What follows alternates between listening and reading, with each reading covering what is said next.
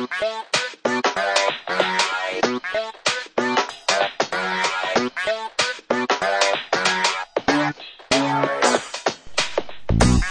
ist Computius.net, der Audiopodcast von Computius.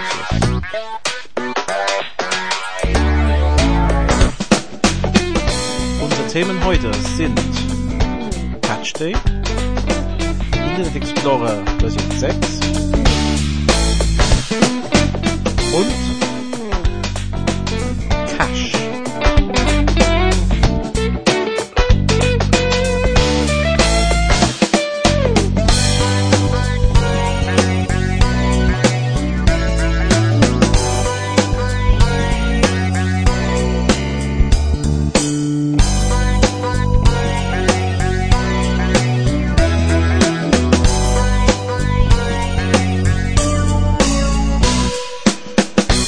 Hallo und herzlich willkommen zum Folge 13 von Computius.net. Ich hoffe, dass das kein Unglücksfolge wird.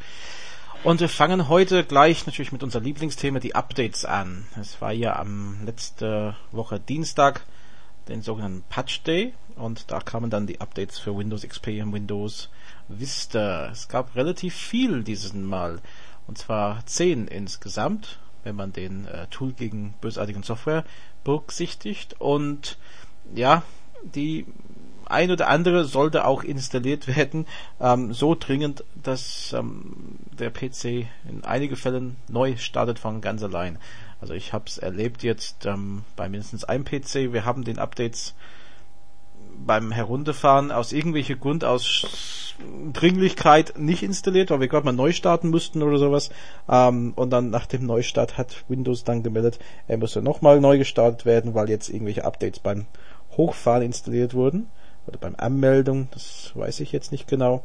Ja, und dann hat er nach fünf Minuten dann zwangsneu gestartet. Und das muss man einfach wissen, dass ähm, das passieren kann. Es ist sehr unangenehm, wenn irgendwas nicht fertig gespeichert ist oder nicht fertig. Sie lassen den PC fünf Minuten stehen, ja, dann just in dem Moment startet er neu. Also besser die Updates doch installieren, wenn man dazu aufgefordert wird.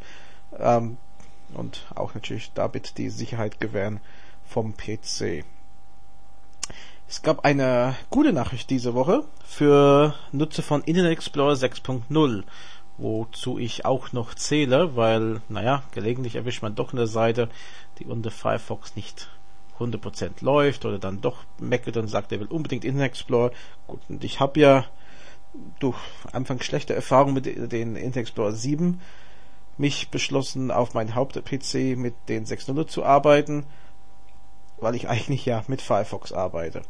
So, und man denkt irgendwann, dieser, wir sind jetzt bei Internet Explorer 8, der 6., der wird irgendwann nicht mehr supported. Microsoft hat äh, aber freundlicherweise angekündigt, dass sie bis in dem Jahr 2014 oder bis zum Jahr 2014 wenigstens den Browser noch unterstützen wollen und das ähm, obwohl 7.8 draußen sind. Es gibt einen guten Grund dafür. Und zwar, weil es gibt auch Geschäftsnutzer. Und man muss das so verstehen. Wenn ich jetzt einen großen Firma habe mit ein paar tausend Mitarbeitern, dann gibt es oft Programme, die extra für diese Betriebe geschrieben werden im Auftrag. So, wenn ich natürlich ein Programm schreibe, der basiert zum Beispiel auf Internet Explorer 6, das ist einer relativen Aufwand, das umzuprogrammieren auf ein Firefox oder ein Internet Explorer 7 oder Opera oder sonst irgendwas. Das heißt, äh, die PCs bleiben in der Regel mit den IE6 installiert, wegen der hausinternen Lösung, und werden dann nicht abgedatet. Da werden die IE7 und 8 Updates vielleicht sogar geblockt. So, das ist natürlich so, wenn die äh, Support für Internet Explorer 6 eingestellt wäre und die Browser vielleicht dann nicht mehr Sicherheitsupdates bekommt, dann haben diese Firmen ein großes Problem und müssen dann zwangsweise vielleicht umprogrammieren. Und dann stellen sie natürlich die Frage, auf was lassen wir umprogrammieren? Auf IE8 oder vielleicht doch dann auf Firefox? Dann denke ich, das ist durchaus ein Grund, warum dieser Support weitergeht, weil der Nutzerbasis doch so groß ist. Wir merken es ja selbst, wir haben ja ein bisschen in unsere Webstatistik reingeschaut und es sind tatsächlich noch circa 15% unserer Besucher, die mit Internet Explorer 6 zu uns auf die Seite kommen. Von daher ist es doch durchaus äh, bisschen gängig da draußen, dass äh, wenigstens dieser Prozentsatz dann noch damit surft. Und unser dritter Thema heute ist äh, ein bisschen tiefgehende jetzt. Es stammt von einer Frage aus dem Forum. Auf www.computius.de-forum können Sie uns ja Fragen stellen und wir hatten da eine drin, ähm, was ein Cache sei, also C-A-C-H-E. C-A-C-H-E, genau.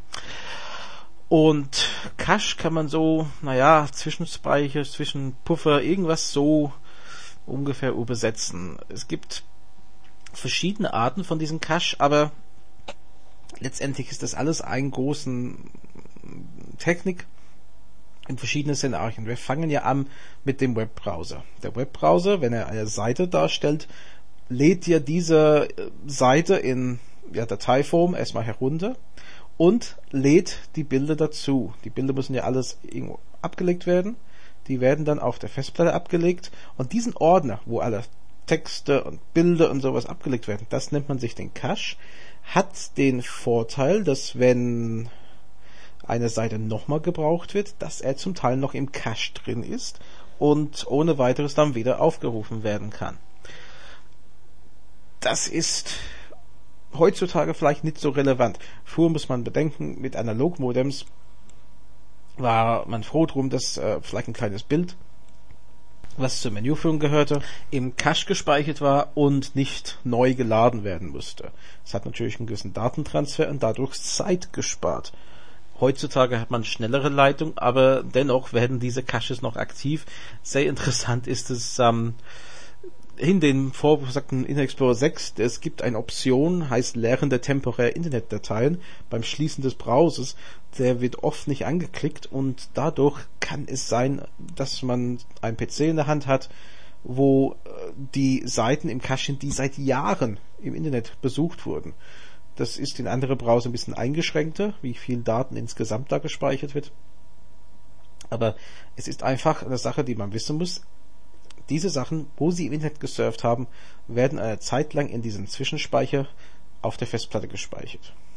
Die Festplatte selbst hat auch ein Cache.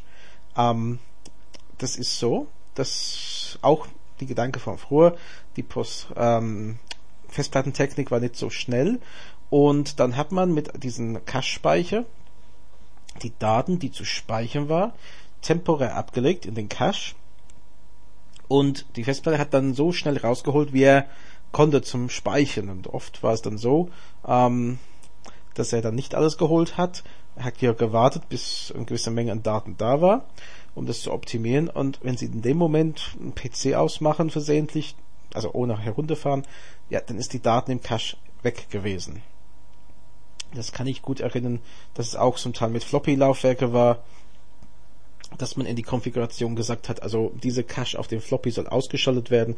Der soll immer speichern, bevor ich, damit ich nicht dran denken muss, äh, den Cache zu lernen, bevor ich den rausnehme. Das sehen Sie heutzutage in USB-Sticks ähm, am meisten. Wenn Sie einen USB-Stick an den PC anschließen, dann sehen Sie unten rechts bei Windows neben der Uhrzeit so ein kleine grüne Pfeil. Und bevor Sie den USB-Stick wieder entfernen, müssen Sie da draufklicken, um zu sagen, Hardware sicher entfernen. Und in dem Moment, wo Sie das machen, das dauert ein bisschen, wenn Sie so einen USB-Stick mit LED haben, dann sehen Sie, wie die LED da wie verrückt blinkt in dem Moment.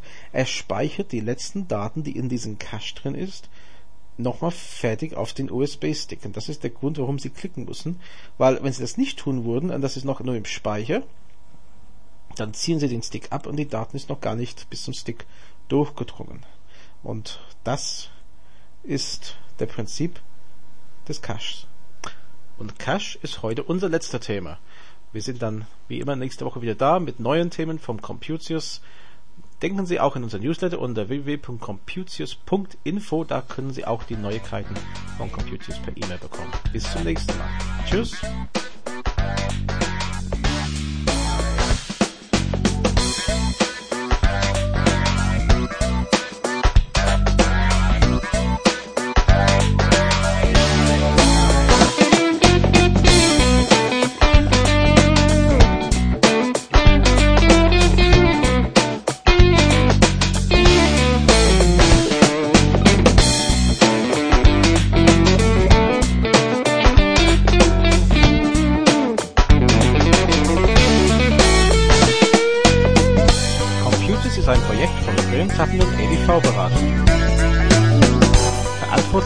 Inhalt Graham Tappenden 61440 Oberosten.